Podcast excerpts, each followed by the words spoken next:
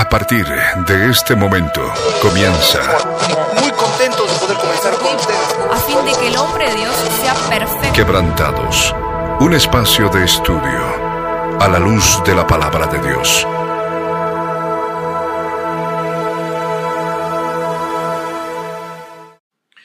Muy buenas tardes, amados oyentes. Sean bienvenidos una vez más a nuestro programa Quebrantados. Estamos acá junto con Dieguito y con Flor, listos para comenzar un nuevo tema, un nuevo estudio bíblico en el cual vamos a estar escudriñando la palabra del Dios viviente y vamos a estar escudriñando justamente el libro más antiguo, o sea, cuyos registros arqueológicos son los más antiguos que se tienen de la Biblia, que es el libro de Job. Muy buenas tardes, Diego. Muy buenas tardes, Flor. Sean bienvenidos a este programa. Muchas gracias. Eh, igual a ustedes, eh, muy buenas tardes a todos ustedes. Que el Señor los bendiga mucho. Gracias por acompañarnos. Eh, esperamos que este día sea un día de bendición porque vamos a estar viendo uno de los libros que, que pienso que son, es tan hermoso, es tan profundo, está tan lleno de sabiduría, que es el libro de Job. Y vamos a estar escudriñándolo y sacando algunas gemas de la palabra para que ustedes puedan digerirlas, para que ustedes puedan aplicarlas. Y bueno, eso es lo que vamos a empezar el día de hoy, así que muy feliz igual de estar acá. Bueno, buenas tardes Milo, buenas tardes Diego y buenas tardes a todos nuestros oyentes. El día de hoy, como bien lo dijeron los chicos, vamos a hablar del libro de Job. Así que espero que todos ustedes eh, anoten los versículos bíblicos. No sé si recuerdan, pero la semana pasada hicimos como una previa a, a esto, justamente porque vamos a hablar de uno de los libros más antiguos y también más interesantes, por llamarlo de alguna manera universales, porque ahí cuentan qué es lo que vivió el justo Job y cuál, cuál fue su proceso emocional y espiritual que tuvo que atravesar para eh, recibir la, enseñanza tan grande que nos deja este libro.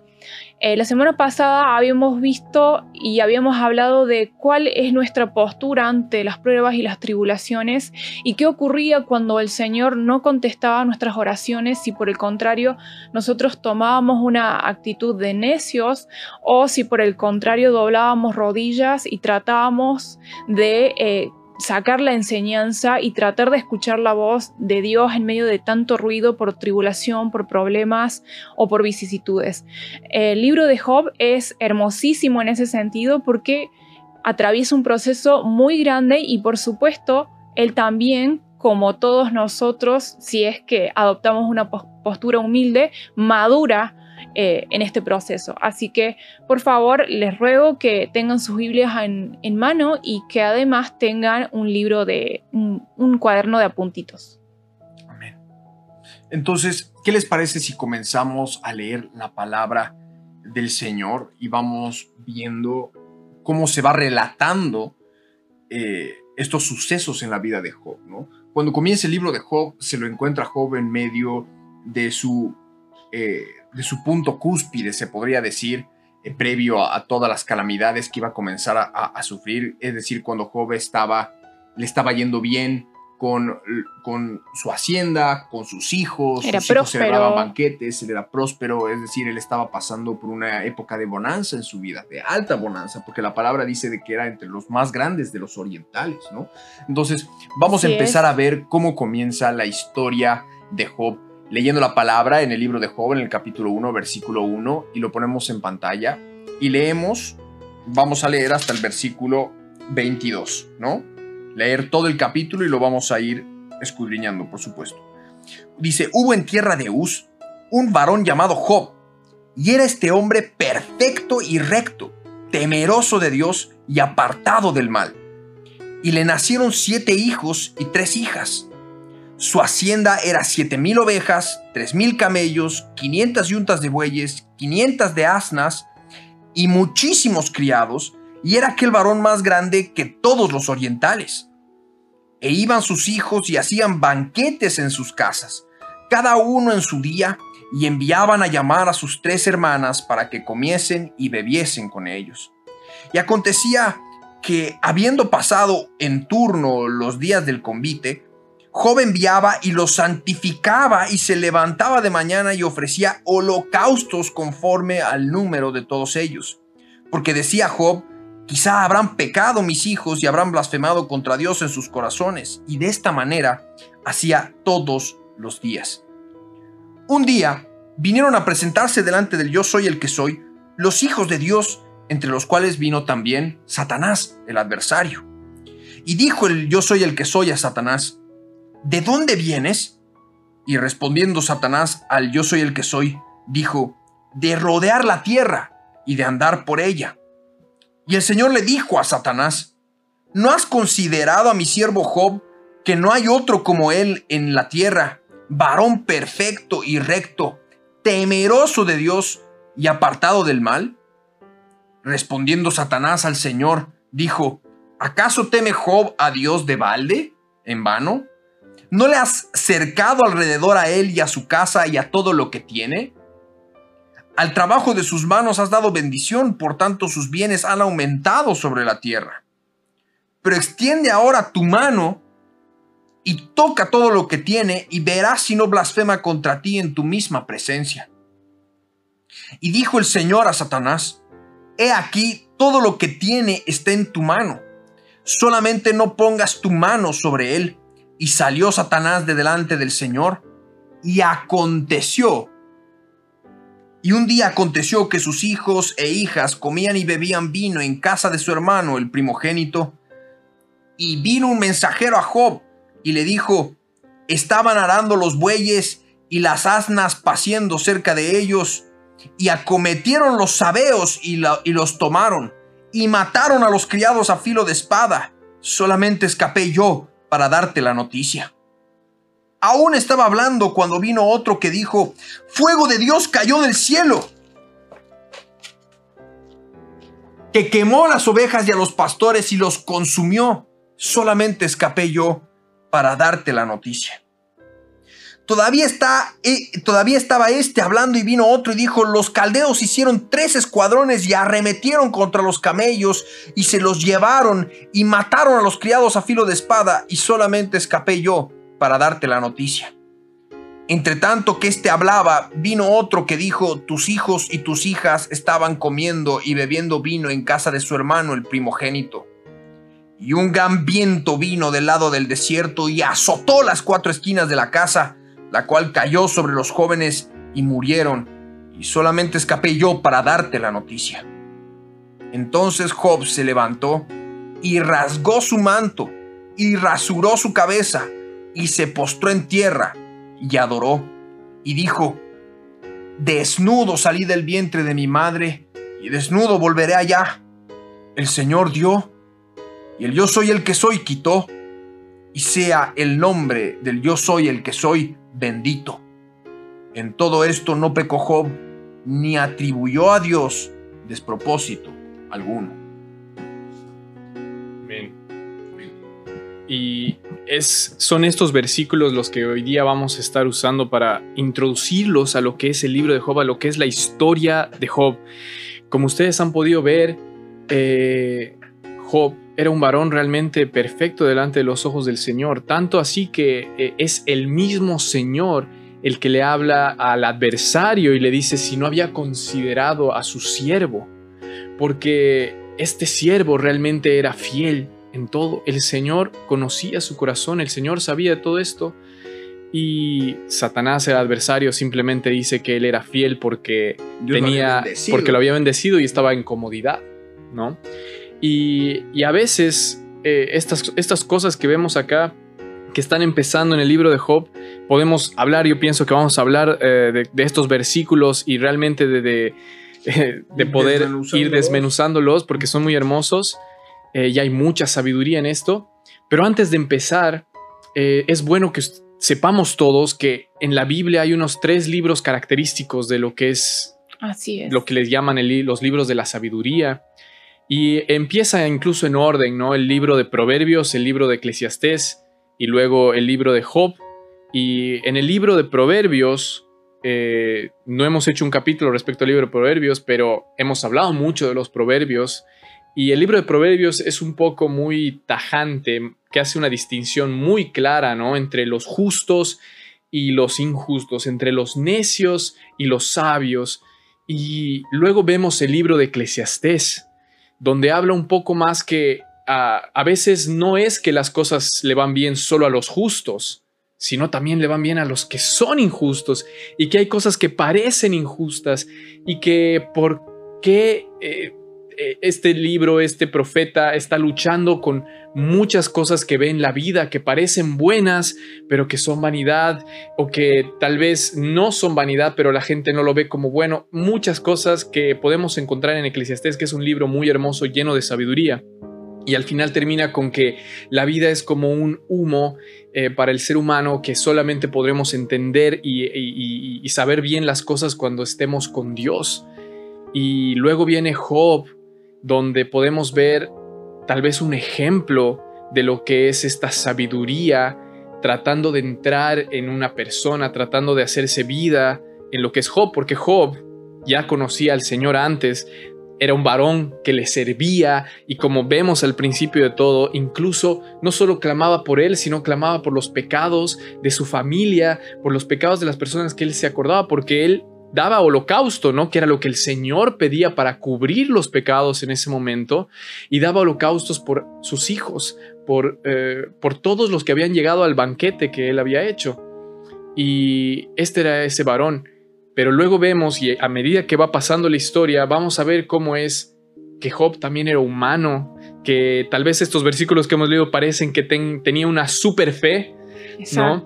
Porque dijo algo muy hermoso y muy poderoso que es, bendito sea el Señor, el Señor dio y el Señor quitó ante, ante semejantes calamidades, una tras otra, una tras otra, como algo que, tal vez no podemos explicar lo que a veces puede suceder en nuestras vidas, pues Job tenía esa respuesta.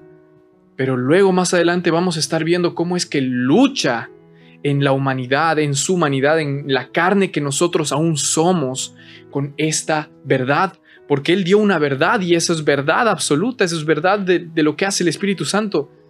Pero en este libro nos muestra cómo es que nosotros podemos tener estos procesos y cómo debemos responder a estos procesos. Así que pienso que esta primera parte es muy hermosa de poder eh, desglosarlo, ¿no? Y, importante de saber esto, porque es un libro que quiere dar sabiduría, quiere darte un entendimiento profundo de lo que es esta vida en esta tierra y de lo que es ya nosotros como creyentes en esta tierra. Así que bueno. Amén, es así, pero también eh, hay que recalcar que Job, a diferencia de, todos nosotros que vivimos en esta edad, tenía una desventaja grande y era que no estaba el Espíritu Santo de Dios. Entonces sí que se la vio difícil, digamos. Nosotros recibimos la guía y tenemos la palabra de Dios a la que podemos acudir al fin y al cabo, pero Job en ese momento eh, la situación era mucho más complicada y vemos a lo largo del libro cómo empieza, digamos, bien arriba que si bien Satanás dice, sí, claro, ¿cómo no, ¿cómo no va a bendecir tu nombre si tú le has dado todo? Pero convengamos que otras personas no adoptan esa postura, otras personas cuando reciben la bendición de Dios y están cómodos se olvidan de él.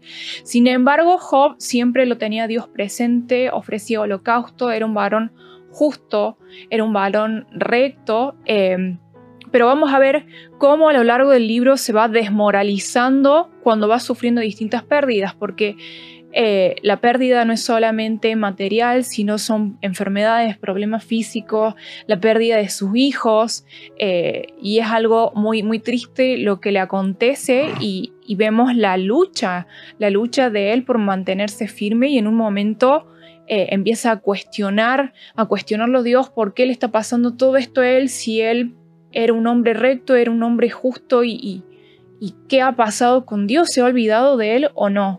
Y, qué, importante es ver de que el Señor lo tenía él como perfecto, recto, temeroso de Dios, apartado del mal, no solamente por, los sacrificios que él hacía diariamente, porque eso ya denota, habla de Job, que siendo un varón descendiente eh, por supuesto, de Noé que salió del arca, pero tenía revelado por la tradición oral lo que eran los sacrificios de sangre, ¿no?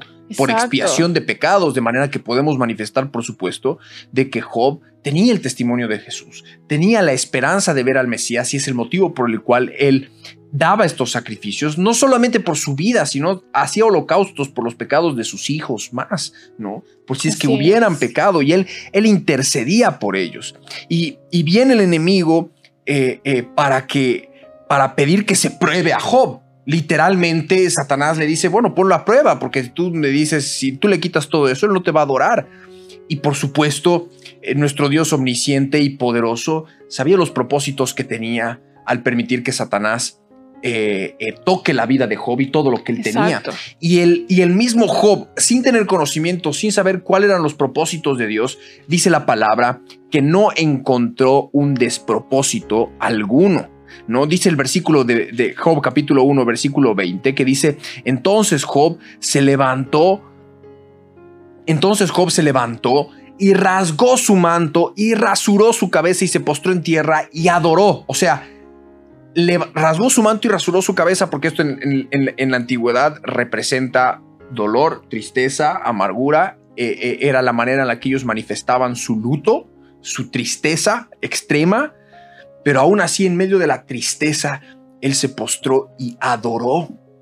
Él adoró al Señor, y como dice en el versículo 21 que dice eh, la palabra, que dice, y dijo, desnudo salí del vientre de mi madre, y desnudo volveré allá.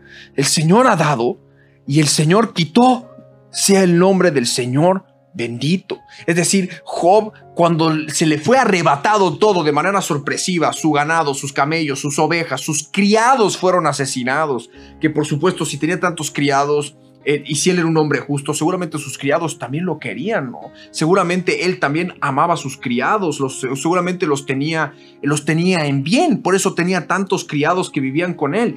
Y sin embargo mataron a todos sus criados y que ex- escaparon cuatro, cuatro escaparon para darles las noticias Y de la sus ganados sus y de las pérdidas de sus hijos. O sea, no solamente perdió a sus criados, perdió su ganado, perdió toda su riqueza, porque en ese entonces era como literalmente eh, tener ovejas, tener camellos, eran símbolo de riqueza, tenías, eh, eras pudiente, por así decirlo, y, y era entre los más grandes del oriente. O sea, estamos hablando de un- una persona sumamente rica que de la noche a la mañana perdió todas sus riquezas y sus hijos en el mismo día. Entonces, eh, eh, Job humilló su corazón, rasgó sus vestidos, rapó su cabeza, que bueno, la palabra nosotros ya para este tiempo de la gracia sabemos de que antes de rasgar nuestros vestidos tenemos que rasgar nuestros corazones.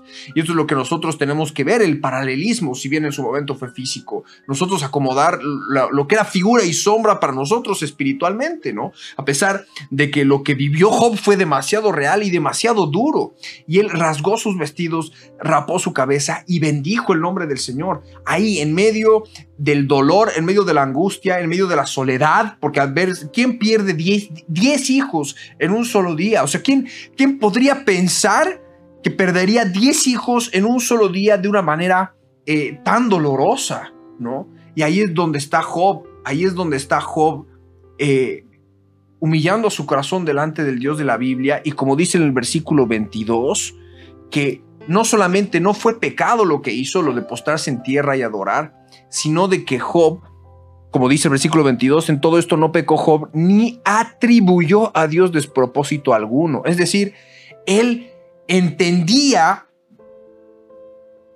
y por supuesto considero por ya la fidelidad que él tenía para con el Señor, de que no había un despropósito, que había un motivo para que él pudiera estar viviendo, bueno, todo lo que estuvo viviendo, ¿no? Así es. Y, y es eh, algo que me parece muy hermoso, es que si la historia acabara ahí, nosotros estaríamos igual asombrados, porque Job realmente es una persona que, que creo que es muy difícil que podamos encontrar hoy en día. Sí, totalmente. Cuánto quisiéramos que todos nosotros podamos decir que hubiéramos reaccionado de la misma forma ante semejante situación, pero cuánto nos falta, cuánto, cuánto podríamos realmente, cuántos de nosotros podríamos realmente decir que reaccionaríamos de esa misma situación.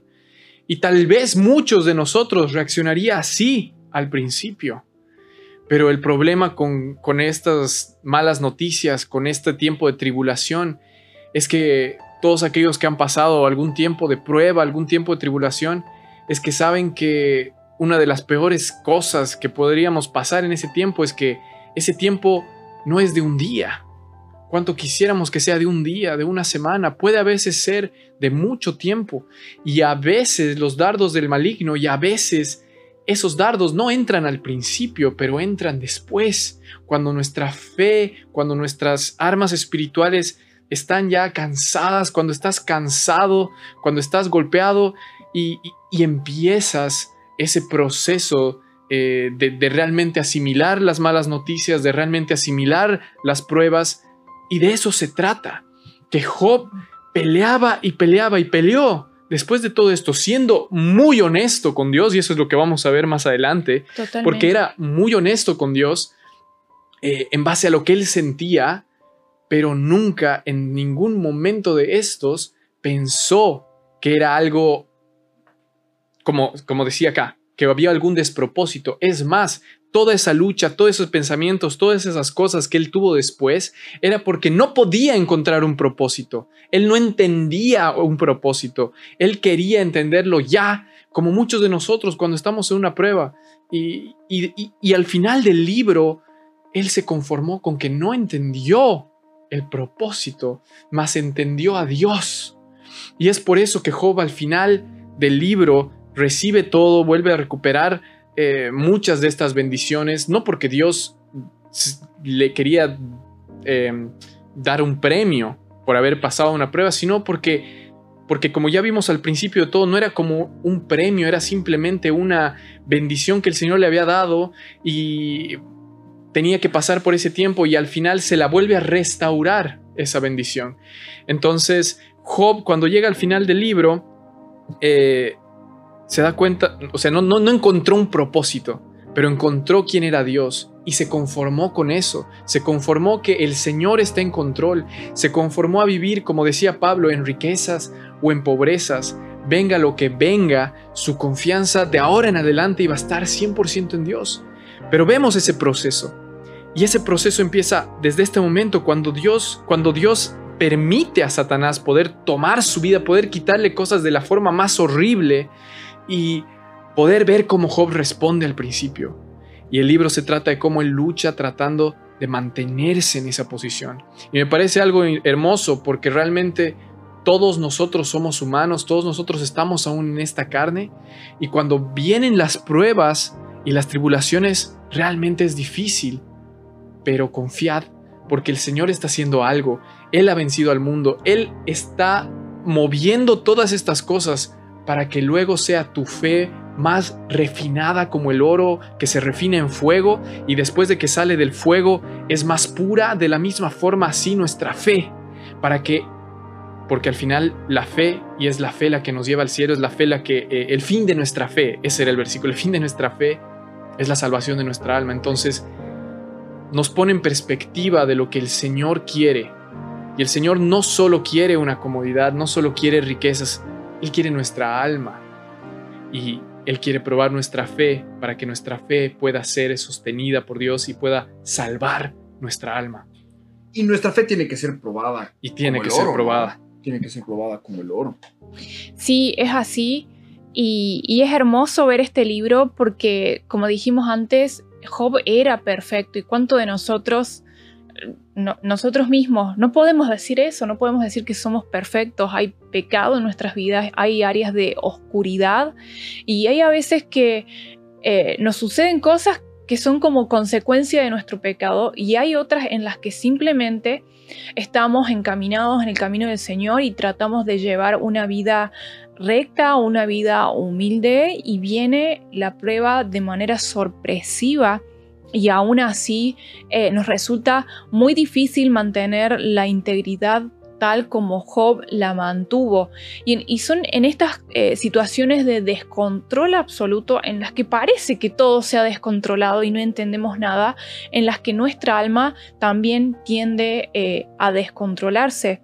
Como decíamos en capítulos anteriores, es fácil decir el Señor está en control de todo y adorarlo mientras todo va bien, pero de repente hay cosas que nos desestabilizan, que nos ponen inseguros y de repente aparece Satanás con esos dardos de fuego a meternos pensamientos de que hemos sido desechados por Dios, hemos sido olvidados, que nadie nos quiere, que nadie nos va a ayudar, que eh, nuestra vida está en descontrol absoluto. Entonces, por eso eh, hemos hecho este, estos capítulos, porque a veces las cosas no salen como a nosotros nos gustaría. Y, y antes de empezar el programa les había planteado una pregunta a los chicos, pero ¿qué tal si yo quiero la voluntad de Dios eh, para con mi vida y oro por eso y de repente decido emprender porque estoy segura o, iniciar cualquier otro proyecto porque estoy segura de que el Señor me está guiando a eso, pero el proyecto se traba y uno empieza a dudar realmente, ¿estoy escuchando la voz de Dios?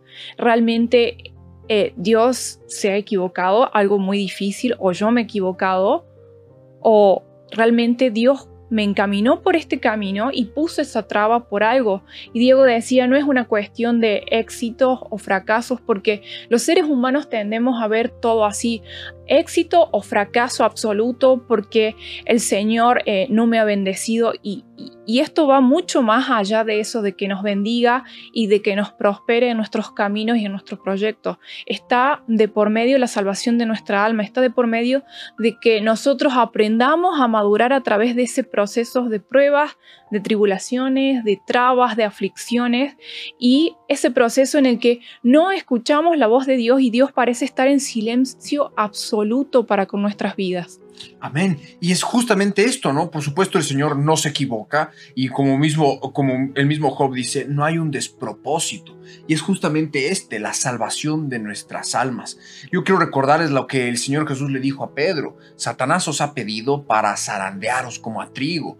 Y el, el, el trigo es zarandeado para ser purificado. Y las pruebas y las tribulaciones a nosotros como cristianos nos sirven para purificarnos nos sirven para acercarnos más al carácter de Cristo, nos sirven para que podamos obtener el fin de nuestra fe, porque al final nuestra fe no la, no la vamos a utilizar o no la utilizamos nuestra fe para tener la mejor vida que querramos aquí en la tierra, sino que el fin de nuestra fe es la salvación de nuestras almas. Es decir, lo de perseverar en bien hacer, buscando la gloria, la honra y la inmortalidad, la eternidad, la gloria de Dios, su inmortalidad, porque la palabra habla de que el que se gloríe, gloríese en conocerlo a Él.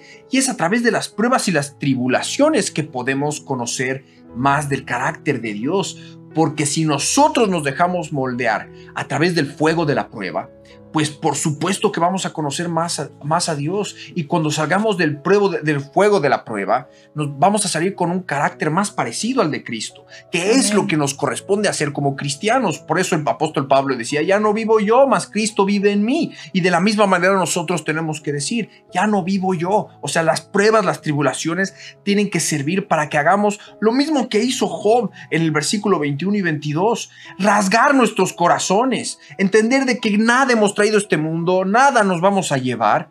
Por supuesto, como dice, desnudo salí del vientre de mi madre, desnudo de volver.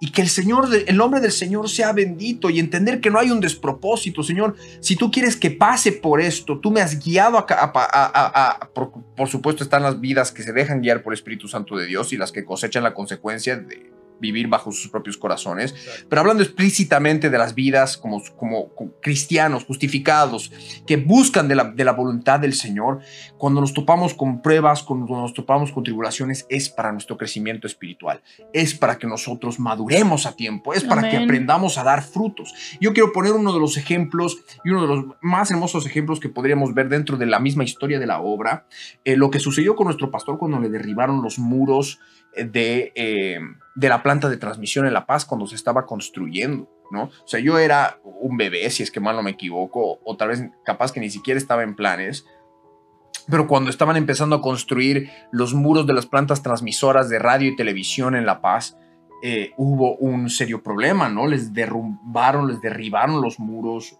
la, la, alcaldía se quiso apropiar del terreno y estuvo litigando, o sea, el enemigo frenó la construcción de, de, eso durante casi dos años. Pero una vez que se venció esa prueba, se venció esa traba y se pudo recuperar el terreno, eh, Todas las demás radioemisoras se fueron, pero a pasos agigantados fueron creciendo y el Señor bendijo en gran manera. Y esa guerra, esa traba que se vivió, sirvió para el crecimiento espiritual no solamente de la vida de nuestro pastor y de su fe, ¿no? De que el Señor realmente estaba con él y porque fue cuando él tuvo la visión, ¿no? De tan grande había sido esta obra la que veía una torre autosoportada siendo colocada con una grúa grande y decía, tan grande había sido esta obra. Entonces, por supuesto que vamos a toparnos con pruebas, con tribulaciones, pero son para que aprendamos a madurar, para que aprendamos de la guerra, también, ¿no? Porque em, si nosotros inclusive pudiéramos hacer una pequeña comparación con el libro de Josué también, el Señor permitió que no conquistaran toda la tierra prometida, sino que dejó a varios, a varios pueblos enemigos de Israel para ejercitarlos en la guerra, para que aprendan de la guerra, para que aprendan a hacer guerra. Y ocurre exactamente de, de, la misma manera con nosotros. Somos un pueblo guerrero. Nuestro Dios es un Dios guerrero. Él es el yo soy el que soy de los ejércitos. Y por lo tanto, nosotros somos un pueblo guerrero que tiene que estar, por supuesto, en una constante lucha contra las fuerzas de las tinieblas, ¿no?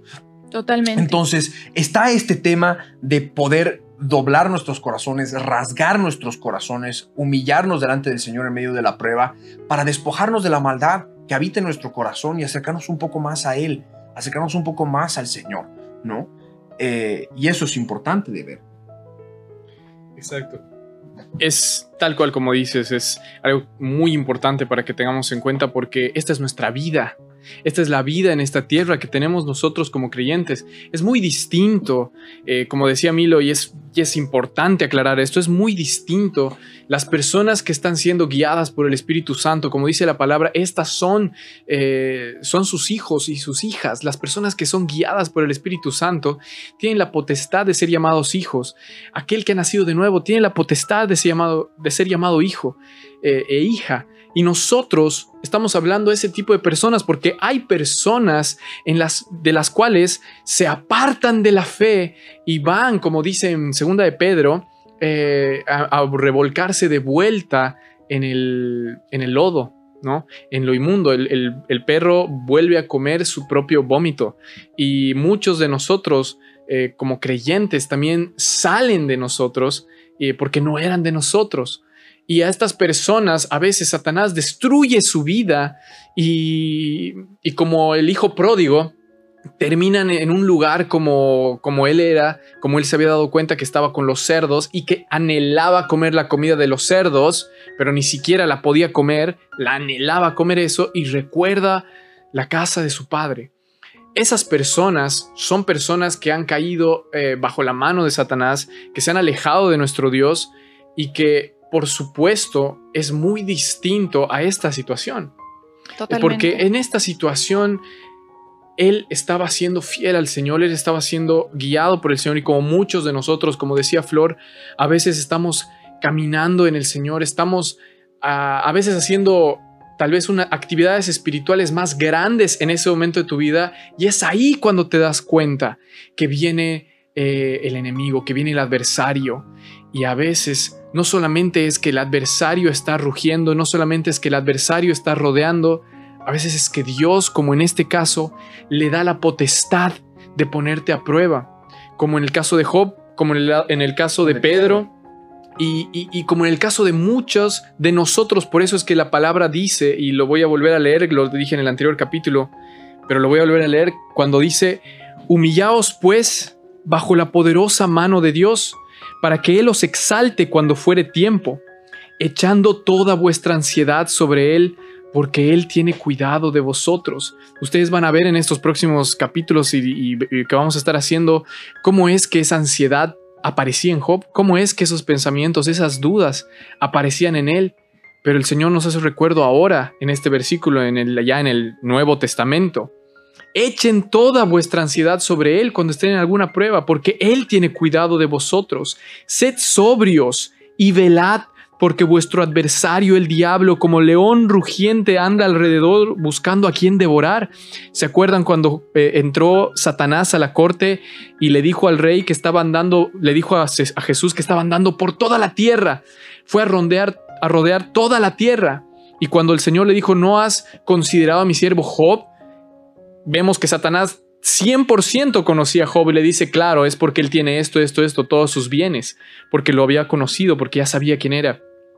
Y vemos en el siguiente versículo, al cual resistid firmes en la fe, sabiendo que los mismos padecimientos se van cumpliendo en vuestros hermanos en todo el mundo. Mas el Dios de toda gracia que nos llamó a su gloria eterna en Jesucristo, después que hayáis padecido un poco de tiempo, Él mismo os perfeccione, afirme, fortalezca y establezca. A Él sea la gloria y el imperio por los siglos de los siglos. Amén.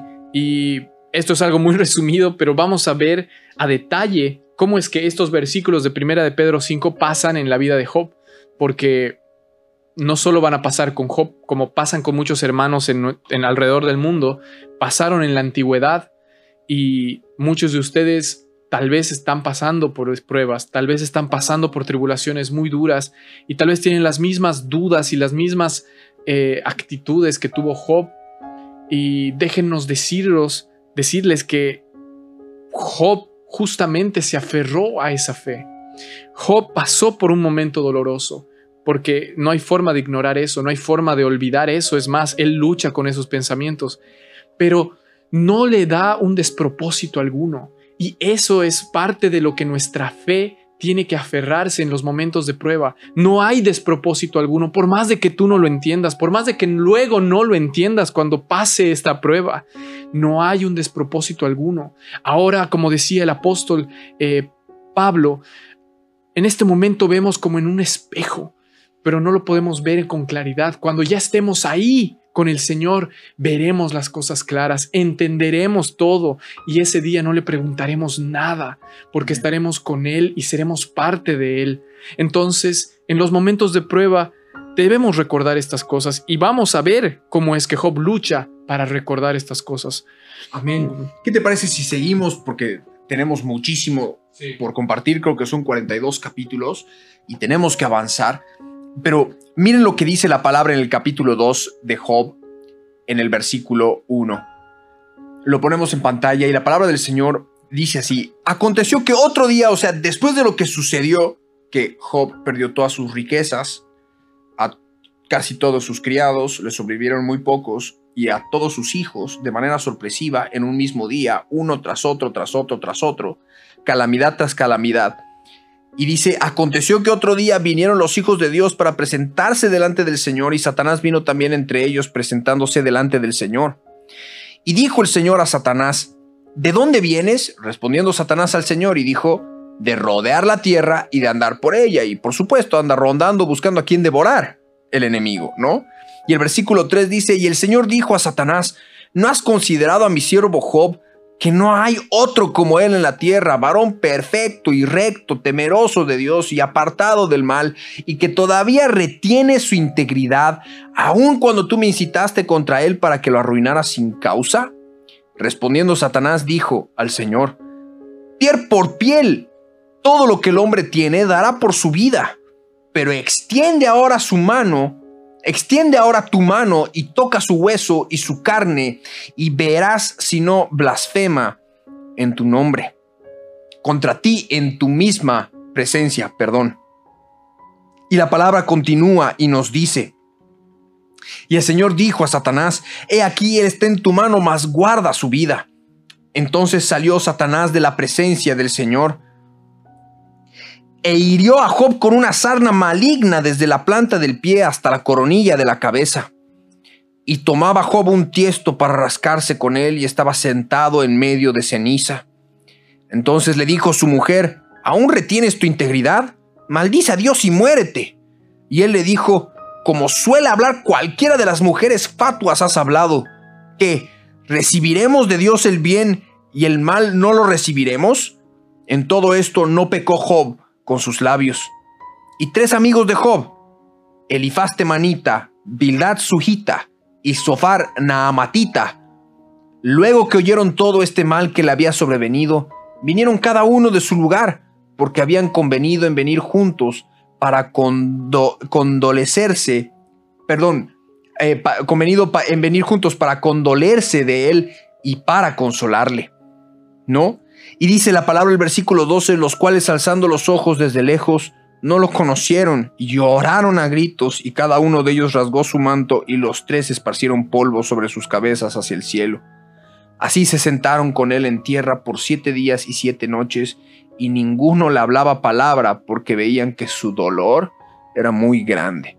Entonces, ¿qué vemos acá? Primeramente vemos de que Job, después de haber perdido todos sus bienes materiales y a sus hijos, Satanás lo vuelve a pedir para ser probado. Y ahora le No. toca el cuerpo. Y ahora le toca el cuerpo y le viene una sarna, o sea, toca su carne y su hueso, ¿no? Y él agarra un tiesto para rascarse. Y aquí es donde vemos, y que nuestro pastor inclusive habló sobre lo que era el espíritu de la mujer de Job, ¿no? Que en medio de la calamidad, en medio de la amargura, en medio del dolor, de la tristeza y de semejante angustia que puede provocar no solamente haber perdido todo lo que tenías, sino haber perdido a tus hijos, a tus criados, y que ahora te viene enfermedad más de la nada, y vienen esos pensamientos para que blasfemes, ¿no? Palabras, truanerías, malas palabras. Y, por supuesto, que maldigas a Dios. Está el enemigo para que digas, para que cuestiones o para que empieces a decir tal vez Dios es malo porque Dios no me quiere. Y todo esto para qué? Para que tropieces, para apartarte de la fe, para sacarte del fundamento que es en Cristo Jesús, ¿no? Y, y Job aún así logró mantener su integridad, rechazó ese dardo del enemigo que Satanás lo estaba poniendo a través de su mujer, a través de su esposa. ¿no? Exacto. Y la corrigió a su esposa. Estás hablando con necedad, estás fatua, es como que estás mal, ¿no? Porque del Señor tenemos que recibir lo bueno y lo malo, y eso es también lo que nosotros tenemos que empezar a ver en nuestras vidas, ¿no? Así es, recibir lo bueno y lo malo. eh, y lo malo son las tribulaciones, son las circunstancias adversas, es todo lo que quizás nos va desmoralizando día a día. Y, esa prueba, esa tribulación, como dijimos antes, quizás dure un, un día, quizás dure una semana, un mes, o quizás son años de pruebas en las que nosotros nos sentimos un poco perdidos y en la que no escuchamos de Dios o no recibimos respuesta alguna y vienen estos dardos de fuego del enemigo que eh, no solamente le pasó a Job, sino a muchos de nosotros nos pasa que el enemigo empieza a utilizar distintas vidas para estar metiéndonos esos dardos de fuego y es un, un- un ataque constante. Entonces nosotros como cristianos y como hijos de Dios tenemos que ser como bien conscientes y bien despiertos en ese sentido. Debemos velar y saber discernir que eso no viene de Dios, viene del enemigo y que el enemigo en muchas circunstancias utiliza hasta las personas más entrañables, a las que más amamos, para eh, largar sus dardos de fuego, para tratar de envenenarnos contra Dios y de repente vamos a ver personas que nos dicen, uy, a vos te pasa todo, y eso que sos cristiana, eso que vas a la iglesia, eso que tratas de aferrarte a Dios, pero ¿qué es lo que te está pasando que pasas de desgracia en desgracia? O sea, es como que hasta se nos ríen, ¿no? Eh, Somos objeto de burlas en muchas ocasiones porque la gente no lo puede creer en ese sentido. La gente cree que simplemente por ser cristiano vamos a recibir todas las bendiciones y toda la sanidad, cuando no es así, cuando la palabra es bien clara al respecto de que en este mundo íbamos a vivir aflicciones y que de esa manera íbamos a ser probados y íbamos a adquirir mayor paciencia y por supuesto el premio más grande que es estar con Cristo. Amén. Es así y es algo muy importante lo que dices porque eh, cada vez más eh, se escucha acerca de este evangelio de la prosperidad en el cual habla, y, entiéndanos bien, nosotros no estamos en contra de la prosperidad. Es más, la palabra habla de prosperidad, la palabra habla de que el Señor prospera, que el Señor provee, que Él es nuestro sustentador.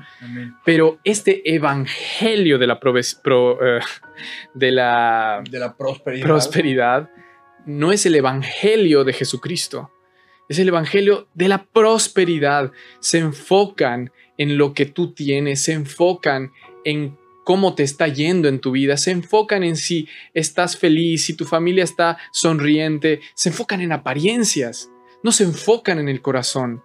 Por eso es que solamente leyendo la palabra, ustedes van a poder aprender tanto en la palabra y van a poder discernir cuando escuchen algún mensaje, cuando escuchen algún otro evangelio y sepan que esos evangelios, sepan que esas cosas lo único que van a hacer es apartarlos de la fe verdadera, de la fe que realmente va a hacer que ustedes puedan esperar en Dios y, y poder aferrarse a Dios cuando las cosas sean difíciles, porque el Evangelio de la Prosperidad lo que va a hacer, y veo a muchos cristianos, personas que se dicen cristianas, que son cristianas cuando está yendo todo bien, pero cuando pasa algo malo, a estas personas no les han dado los fundamentos, no han conocido en su espíritu que el Señor es dueño de cada aliento, de cada palpitar de nuestro corazón, de cada pensamiento, que el dueño el Señor es dueño de todo y que como decía Job, recibiremos solo lo bueno y no lo malo.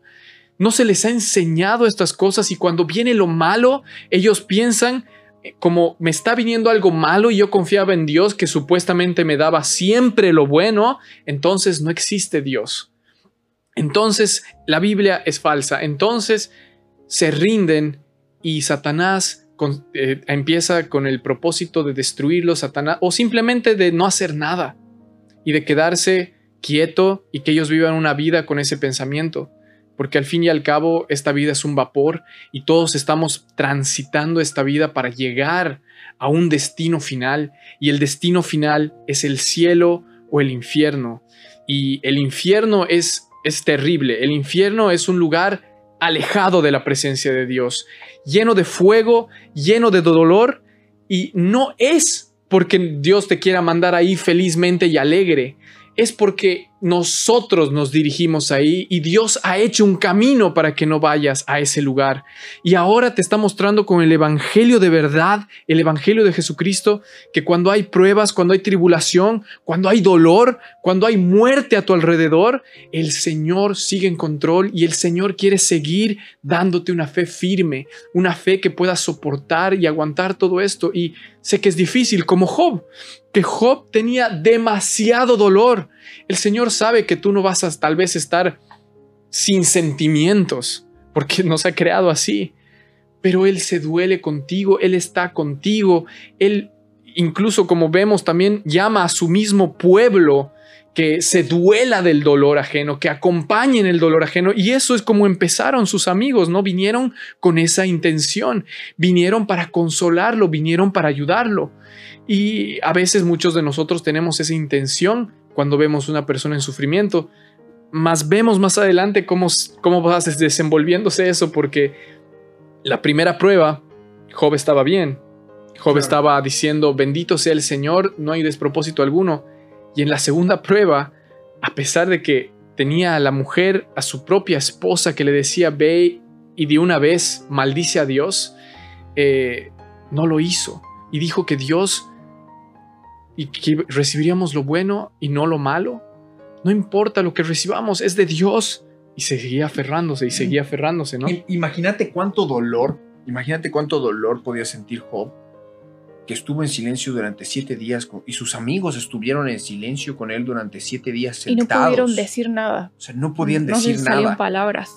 Y esto a muchos tal vez les ha pasado. Cuando tú ves a una persona que está con mucho dolor, no sabes ni siquiera qué palabras puedes soltar para poder calmar, aunque sea un poco dolor. Y lo único que puedes hacer es sentarte en silencio, ¿no?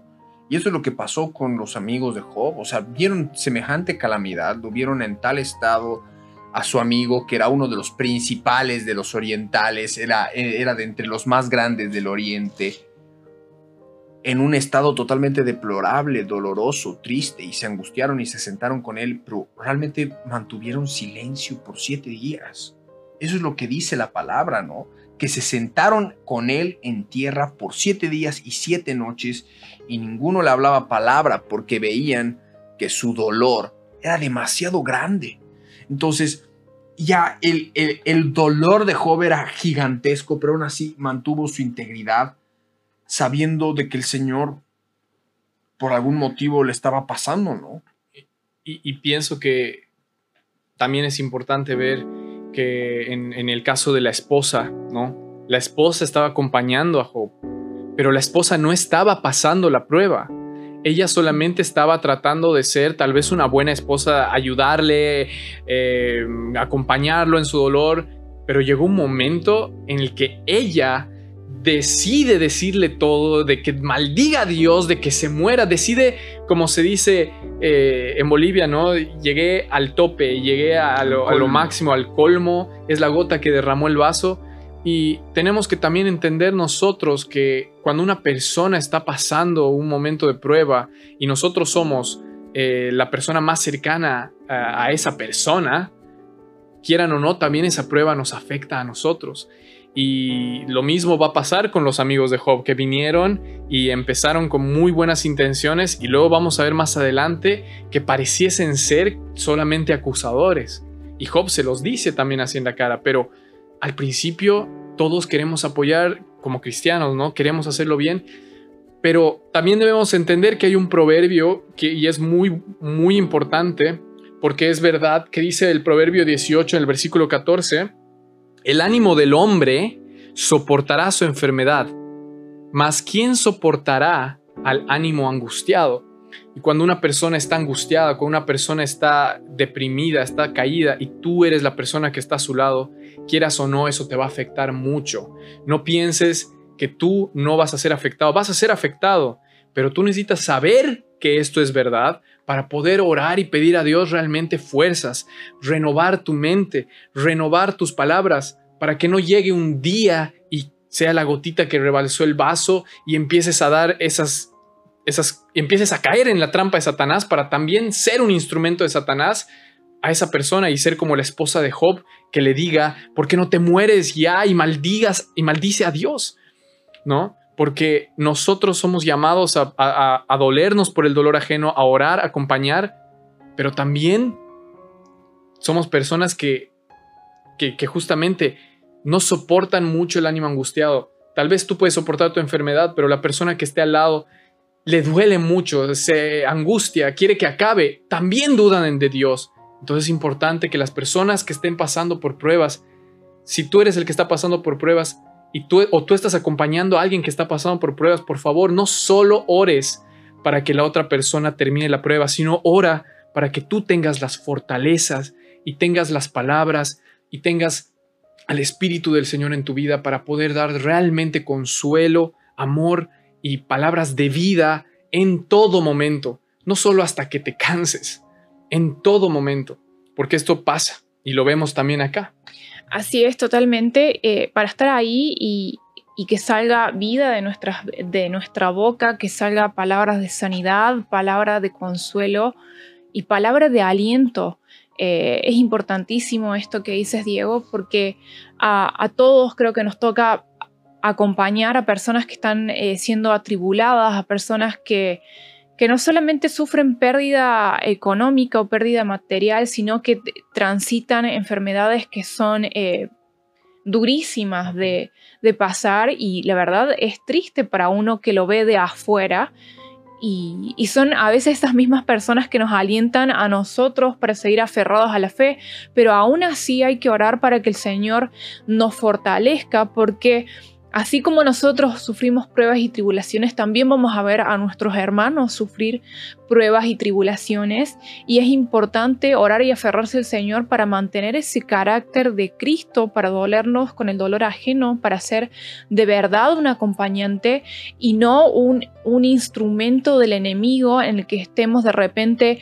Eh, cuestionando la fe de esa persona o simplemente le estamos diciendo palabras de desaliento, palabras para que se desmorone y se desmoralice aún más. Así que sí, es un punto muy importante a, tener en cuenta, sobre todo para aquellos que acompañan a, otros en el dolor ajeno. Amén. Entonces es importante que nosotros podamos ver esto. Y volviendo a la historia de Job, la situación en la que él estaba viviendo, él estaba ya lleno de dolor y dice que después de los siete días eh, comenzó a hablar, ¿no? Y vamos a leer la palabra en Job en el capítulo 3. Vamos a tratar de abarcar este capítulo más antes de terminar el, capítulo de hoy. Y leemos lo que la palabra del Señor nos dice, ¿no? Continuando el relato. Dice, después de esto abrió Job su boca y maldijo su día. Y exclamó Job y dijo, perezca el día en que yo nací y la noche en que se dijo varón es concebido sea aquel día sombrío y no cuide de él Dios desde arriba, ni claridad sobre él resplandezca. A fe en lo tinieblas y sombra de muerte repose sobre el nublado, que lo haga horrible como día caliginoso. Ocupe aquella noche la oscuridad y no sea contada entre los días del año, ni venga en el número de los meses. Oh, que fuera aquella noche solitaria, que no viniera canción alguna en ella. Maldíganla los que maldicen el día, los que se aprestan para despertar a Leviatán. Oscurezcanse las estrellas de su alba, espere la luz y no venga, ni vea los párpados de la mañana, por cuanto no cerró las puertas del vientre donde yo estaba, ni escondió de mis ojos la miseria. ¿Por qué no morí yo en la matriz o expiré al salir del vientre? ¿Por qué me recibieron las rodillas? ¿Y a qué los pechos para que mamase? Pues ahora estaría yo muerto y reposaría, dormiría y entonces tendría descanso con los reyes y con los consejeros de la tierra que reedifican para sí ruinas, o con los príncipes que poseían el oro que llenaban de plata sus casas. ¿Por qué no fui escondido como abortivo, como los pequeñitos que nunca vieron la luz? Allí los impíos dejan de perturbar y ahí descansan los de agotadas fuerzas. Ahí también reposan los cautivos, no oyen la voz del capataz. Allí están el chico y el grande, y el siervo libre de su señor.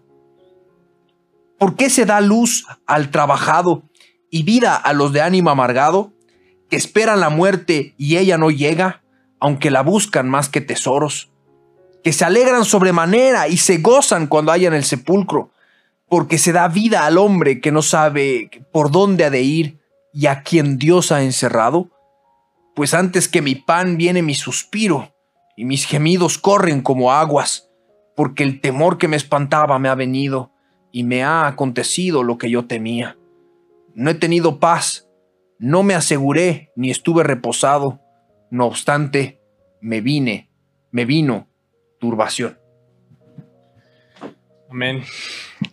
Qué duro. Ya, ahí es cuando empieza a, a desmoronarse. Ahí empieza a desmoronarse y ahí vemos claramente eh, ese Job que en la primera prueba estaba bastante firme y es como lo que todos anhelamos ser, ¿no? Que, con semejante prueba, donde perdió todo su dinero, donde perdió todos sus criados, donde perdió todos sus ganados, eh, donde perdió a sus hijos y todo en una misma hora, todo en un mismo momento, como que para que todo venga como una catarata encima tuyo, eh, Job respondió rasgándose las vestiduras y adorando a Dios y diciendo no hay despropósito alguno. Y qué fe, qué hermoso ver eso y saber que esa es una fe que podemos alcanzar.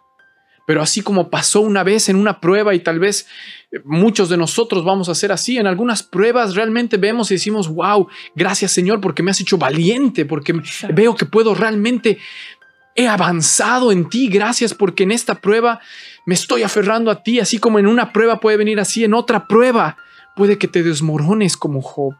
Y tienes que saber que no importa, no importa si estás en ese momento, Job, como hemos dicho en varios capítulos, sé honesto con el Señor. Porque si Job no se quejaba así y tal vez solamente quería aparentar y tal vez solo guardar ese dolor que realmente sentía en su alma, lo podía realmente esconder y ponerlo en una burbuja y guardárselo y fingir que estaba todo bien, ¿qué cosas hubieran surgido más adelante? ¿Cuántas de esas cosas, de esa burbuja, cuántas de esas cosas que hubiera contenido dentro de su alma luego hubieran salido en forma de pecados o en forma de maldición?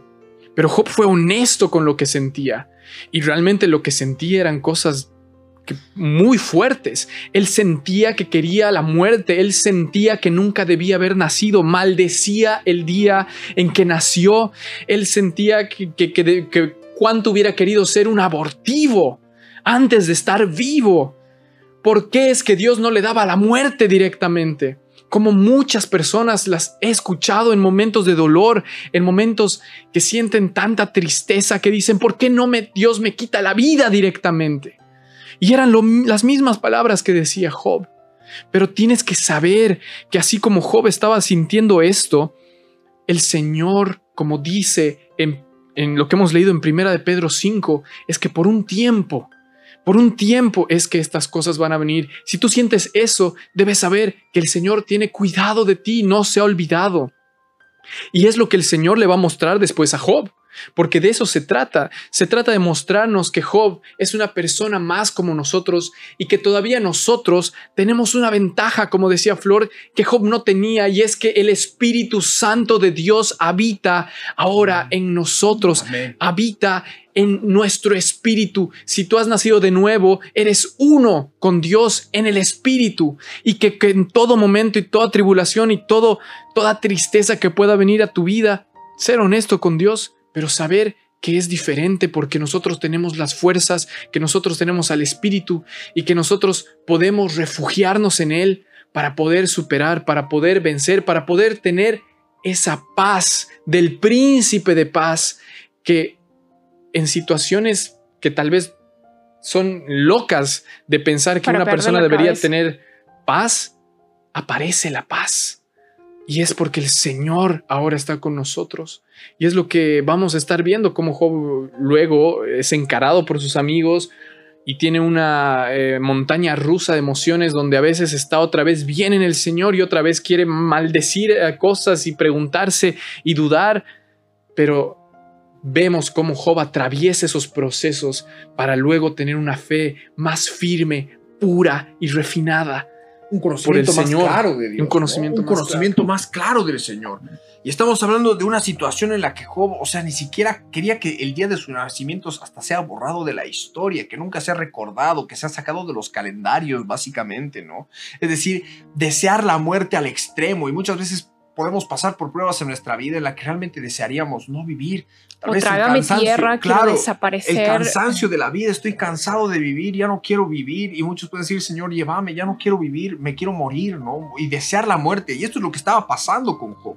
Si bien él no blasfemó contra el Señor, no maldijo al Señor, eh, no dijo, ah, Señor, ¿por qué me has hecho esto? Ni se enojó con el Señor, pero realmente anhelaba la muerte, decir, ya no tengo nada más por lo cual vivir, perdí la voluntad de vivir perdí las ganas de vivir, perdí las ganas de mantenerme con vida y de seguir eh, eh, sobre la faz de la tierra, ¿no? Porque él decía, prefiero ser sepultado ahí con los reyes, con los príncipes, descansar, ya no me importa, él anhelaba, conforme a lo que nosotros sabemos, seguramente lo que es el seno de lo que más posteriormente iba a ser llamado el seno de Abraham, ¿no? Que es el lugar reservado para todos los que retuvieron el testimonio de Jesús antes de, que, el, de que el Señor Jesús los lleve, porque llevó cautiva la cautividad, ¿no?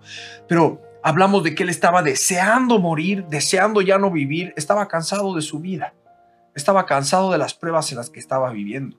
Y como tú dices, ahí empezaron a conversar sus amigos y eso lo, vamos a ver durante la, semana que viene.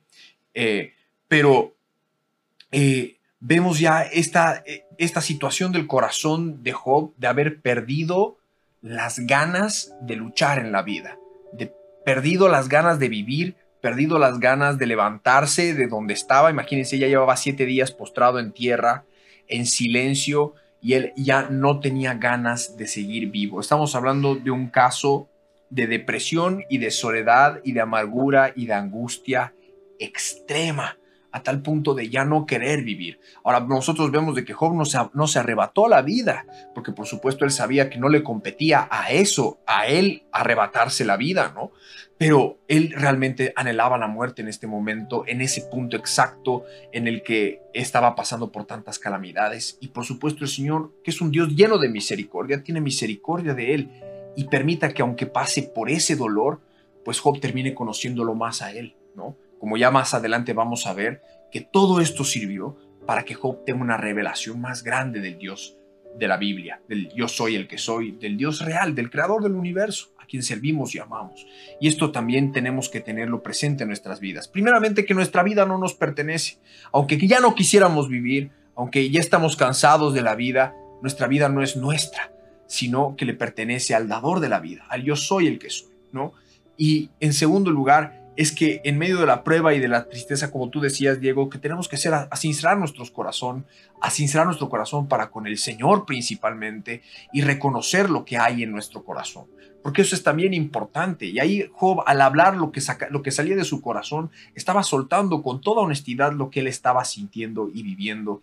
Y por supuesto el Señor eh, le respondió, ¿no? Más adelante. Y esto es lo que vamos a seguir analizando y estudiando y compartiendo en los siguientes episodios de Quebrantados. Este estudio va a ser tal vez un poco largo, probablemente como el de Santiago o el de Juan, pero esperemos que sea de edificación para todos los que nos están escuchando y para nosotros también, porque leer esta palabra, alimentarnos de esta palabra nos alimenta también y de alguna manera nos prepara porque nosotros sabemos de que tenemos que pasar por, para que entremos al reino de los cielos es necesario que pasemos por diversas pruebas y tribulaciones. Es decir, no es que solo vamos a tener dos pruebas en nuestra vida o tres pruebas en nuestra vida y ya está, está todo bien, sino que verdaderamente vamos a ser probados. Eh, y por supuesto vamos a ser cada vez más probados a medida que más nos acercamos a la venida del Señor Jesús, porque bueno, los dolores de parto se tienen que incrementar y a través de mucha prueba y tribulación, nuestra fe va a ser fortalecida para que realmente podamos ser tomados por dignos de escapar de lo que viene y de lo que está por venir.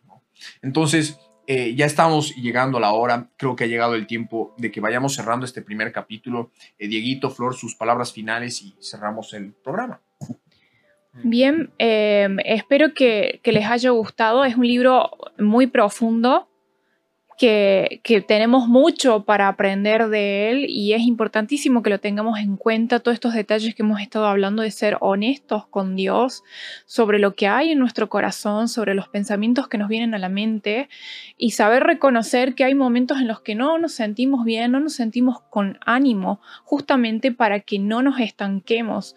Uno de los problemas que a veces sufrimos, que a veces sufrimos como cristianos es no poder avanzar en, nuestra, en nuestro caminar con Cristo porque no reconocemos lo que hay en nuestro corazón, no somos sinceros, no somos honestos, no decimos, Señor, estoy mal, no me siento bien, Señor, tengo envidia. Y porque de repente en estas pruebas también surge el tema de las comparaciones, nos empezamos a comparar, a comparar con otros hermanos en Cristo o, quizás con cualquier otra persona y, ay, ¿por qué a él le va bien y a mí no? ¿Por qué eh, a él él es prosperado si ha hecho exactamente lo mismo que yo hice y yo no. ¿Qué es lo que pasa, Señor? Y, son esas cosas que nos van frenando, el compararse, el mirar alrededor, el de mirar el pecado ajeno, el de no saber reconocer que estamos mal, que no nos sentimos bien y que sin dudas necesitamos que, que el Señor también renueve nuestra fuerza y nos aliente de una u otra manera. Y este aliento es muy difícil de recibirlo si nosotros también no nos humillamos y buscamos Él y empezamos a renovar nuestra fe mediante la palabra de Dios, mediante el escudriñar las escrituras, el querer adorarlo aún en nuestra tristeza más profunda y, y de buscar escuchar la palabra de Dios, porque la fe es por el oír y el oír por la palabra de Dios y de esa forma vamos a recobrar ánimo. No digo que sea algo fácil, las tribulaciones a veces duran demasiado tiempo y como dice Milo, eh, hay veces en las que simplemente no tenemos la voluntad de vivir porque decimos, no, Señor, ¿por qué? ¿Por qué no me llevas de una vez? ¿Por qué no vienes de una vez y me llevas? Pero no, el Señor sabe por qué te está haciendo pasar por todo ese proceso tan doloroso que son las pruebas. Entonces, eh, espero que les haya gustado y que haya sido de bendición para sus vidas y nos vemos. Eh, nos escuchamos, nos leemos a través de las redes sociales y nos van a estar escuchando en los próximos capítulos. Que el Señor los bendiga muchísimo. Men, igual, que el Señor los bendiga muchísimo. Espero que entiendan eh, que, bueno, este, que hemos hecho una introducción a lo que es el libro de Job y hemos visto muchas cualidades que tenía Job y muchas cosas que son tal cual del género humano, ¿no? Son, son de nosotros, de todos y cada uno de nosotros, en las cuales nosotros tenemos que luchar porque en nuestra carne, en nuestra naturaleza caída, eh, nosotros queremos simplemente siempre comodidad, siempre queremos que nosotros seamos los que estamos bien y buscamos eso y el Señor no solo quiere tenerte bien, quiere que tu fe sea verdadera, quiere que tu fe sea probada, y por supuesto, no es que nosotros estamos predicando un evangelio de tristeza y de pruebas y de que solamente vas a venir acá a sufrir. Eh, no, no es así, porque en la misma palabra habla de que hay tiempos y tiempos para todos y tiempo para todo. Y después de esto, incluso lo vemos al final del libro de Job, que tuvo un tiempo en el cual Job ya entendió, después de que Dios mismo le haya respondido eh, todo esto, y Job tiene un tiempo de bendición mucho tiempo de bendición quizás y de paz. Y lo mismo con nosotros, como dice la misma palabra en, el Evangelio, debemos buscar eh, vivir en paz, pero vivir en el Señor. Y si queremos vivir en el Señor piadosamente, sí vamos a ser perseguidos, sí vamos a tener tribulaciones, pero no importa porque el Señor ha vencido al mundo, porque el Señor está usando esas cosas para tener una mejor fe, para que tú tengas una mejor fe, para que tú puedas usar esa fe que has tenido, esa fe que estás confiando con el Señor y sea probada y luego sea más fuerte y luego sea más buena y luego sea más grande y que luego también te use a ti para consolar a otros. es, es algo eh, que el Señor tiene en control.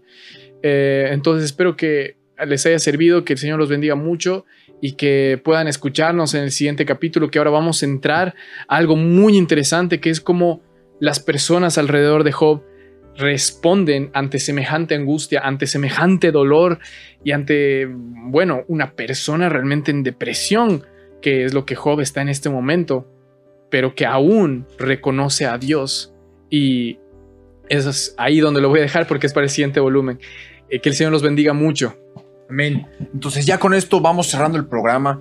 Creo que este primer capítulo es de una manera introductoria, ver las calamidades de Job de repente, la actitud que toma Job en un principio y también el momento en el que Job ya destrozado por la soledad, por la angustia, por la tristeza de todo lo sobrevenido, habla, ¿no? En el capítulo 3 y vamos a seguir viendo cómo se desenvuelve y cómo es el progreso, porque Job sube un progreso, un proceso de maduración a lo largo de todo lo relatado en el libro de Job hasta el punto en el que verdaderamente obtiene mayor conocimiento de Dios, mayor revelación de Dios. Y como tú dices, también vino bendición, ¿no? Y por supuesto, detrás de cada prueba viene la bendición. Si nos pudiéramos volver a remitir al ejemplo que puse unos momentos atrás, es después de semejante prueba de dos años para obtener, el, eh, para recuperar el, terreno de la obra, para que se pueda construir radio y plantas eh, de, de radio y televisión, pues se levantaron los medios de comunicación como 24 o 26 medios de comunicación eh, que llenaron toda, toda Bolivia de la predicación de la palabra y del Evangelio, ¿no? Entonces, efectivamente, siempre hay una bendición detrás de cada prueba, pero sobre todo está la madurez espiritual que nosotros agarramos y el aferrarnos más al Señor. Y prepararnos más para su segunda venida. Entonces, em, creo que ya dijeron sus palabras finales y el Señor Jesús bendiga muchísimo a todos y a cada uno de ustedes. Nos vamos a estar viendo la semana que viene para seguir continuando este estudio del libro de Job. El Señor Jesús bendiga mucho sus vidas y les mandamos un gran abrazo. No se olviden de seguirnos a través de Facebook, a través eh, de YouTube. Vamos a estar cargando también los próximamente los episodios en YouTube a medida de que se vayan estrenando en Auditorios Cristo Viene. Después de que se estrenen Auditorios Cristo Viene, vamos a estar subiéndolos a Facebook, a YouTube. Vamos a ver si vamos a crear un canal de Twitch también, que es donde muchos jóvenes están entrando y podemos aprovechar para poder hacerlo, para poder tener alcance a ellos más. Y por supuesto que nos pueden escuchar estos programas que salen a través de radio, eh, de las radios Cristo Viene, los pueden escuchar a la semana de haberlos escuchado en la radio, los van a poder escuchar la cantidad de veces que quieran a través de Spotify, de Anchor, de Google Podcasts y de las plataformas de podcast favoritas, donde nos pueden encontrar como Quebrantados Podcasts. El Señor Jesús bendiga mucho la vida de todos y cada uno de ustedes. Los amamos con todo nuestro amor de nuestro Señor Jesucristo y bendecimos la vida de todos y cada uno de ustedes, los que nos están siguiendo en la radio, los que nos siguen en las redes, los que están constantemente comentando y compartiendo juntamente palabra con nosotros. El Señor Jesús bendiga mucho sus vidas y ha de ser hasta cualquier otro momento en esta línea del tiempo. Paz de nuestro Rey. Esto ha sido Quebrantados. Hasta este instante estuvimos con tu programa Quebrantados. Lo que tenemos que entender es que cuando tomamos la Biblia será hasta un nuevo encuentro en la línea del tiempo. Para seguir conociendo más detalles de la Biblia, un tesoro real y verdadero